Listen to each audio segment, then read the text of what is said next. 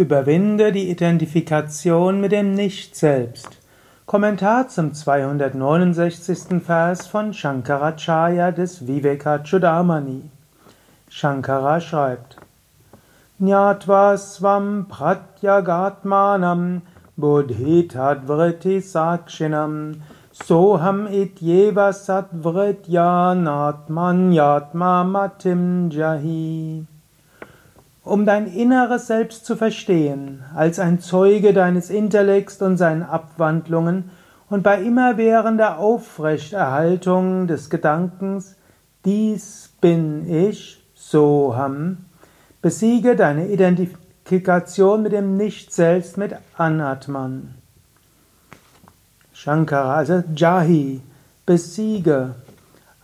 Atma Matim, die Identifikation, Matim, was du denkst, das bin ich, Atma, deines Selbst, mit Anatmani, mit dem auf das Nicht-Selbst.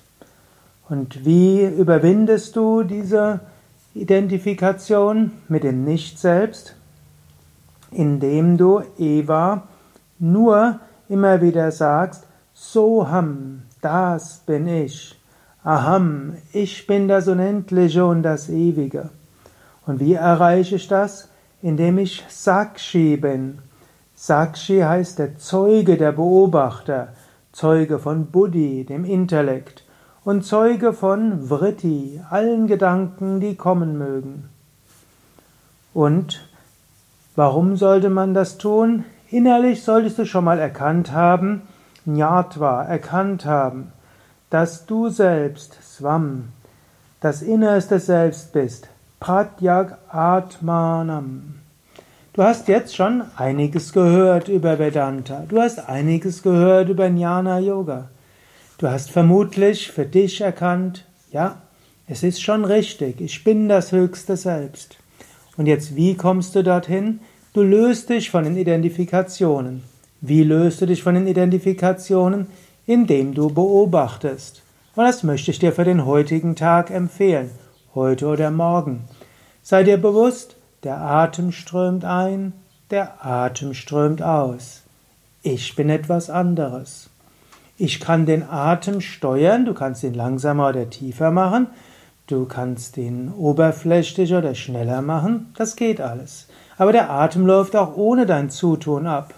Du bist nicht der Atem. So ähnlich auch, ich kann einen Schlüssel heben, ich kann ihn wieder senken aber auch ohne dass ich etwas tue, fällt der Schlüssel hinunter auf den Boden. Ich bin nicht der Schlüssel und bin nicht das, der Prozess des Aufhebens. So ähnlich auch. Ich esse, ich verdaue, ich scheide aus. Aber nicht ich esse, nicht ich verdaue, nicht ich scheide aus.